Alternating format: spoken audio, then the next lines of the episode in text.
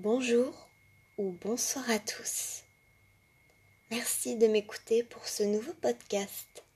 C'est un podcast un peu particulier car ce soir, nous allons écouter une histoire d'horreur.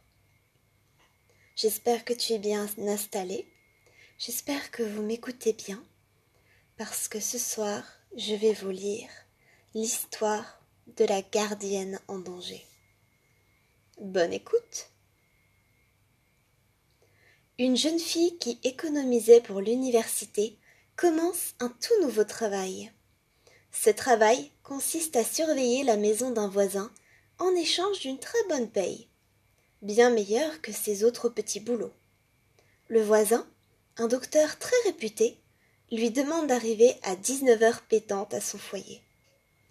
Une heure après être arrivée dans cette grande maison, elle reçoit un appel téléphonique. Naturellement, Vu qu'elle est bien élevée, la jeune fille se dirige vers le combiné pour le décrocher et recevoir cet appel. Un homme, au bout du fil, la prévient que, si elle ne sort pas de cette maison, il la tuera. Elle raccroche et regarde sur l'afficheur du téléphone. Elle espère voir s'afficher le numéro de téléphone de cet inconnu qui vient tout juste de la menacer de mort. Mais la personne qui téléphone utilise une ligne privée. Le numéro est impossible à voir. La gardienne de la maison se prépare alors un petit encas pour oublier ce petit incident et allume la télé pour passer le temps. Trente minutes plus tard, il y a un nouvel appel. Elle décroche à nouveau. Si tu ne sors pas bientôt de la maison, je te tuerai, déclare l'homme à la voix rauque au bout du fil. La jeune fille raccroche et appelle aussitôt la téléphoniste pour avoir une réponse sur ce drôle de numéro de téléphone qui vient quand même de la menacer deux fois d'affilée de mort. Cette dernière suggère de garder l'homme en ligne environ une petite minute pour qu'elle puisse retracer l'appel. L'homme rappelle à nouveau après trente minutes, exactement comme la dernière fois, et la gardienne de la maison parvient à le garder en ligne suffisamment longtemps. Il la prévient de sa voix rauque que c'est son tout dernier appel.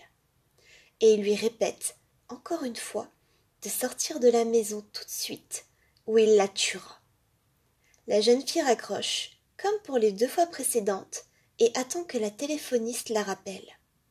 Le téléphone sonne de nouveau à côté d'elle, avec cette fois le numéro de la téléphoniste qui s'affiche sur l'afficheur du téléphone. La gardienne de la maison est soulagée.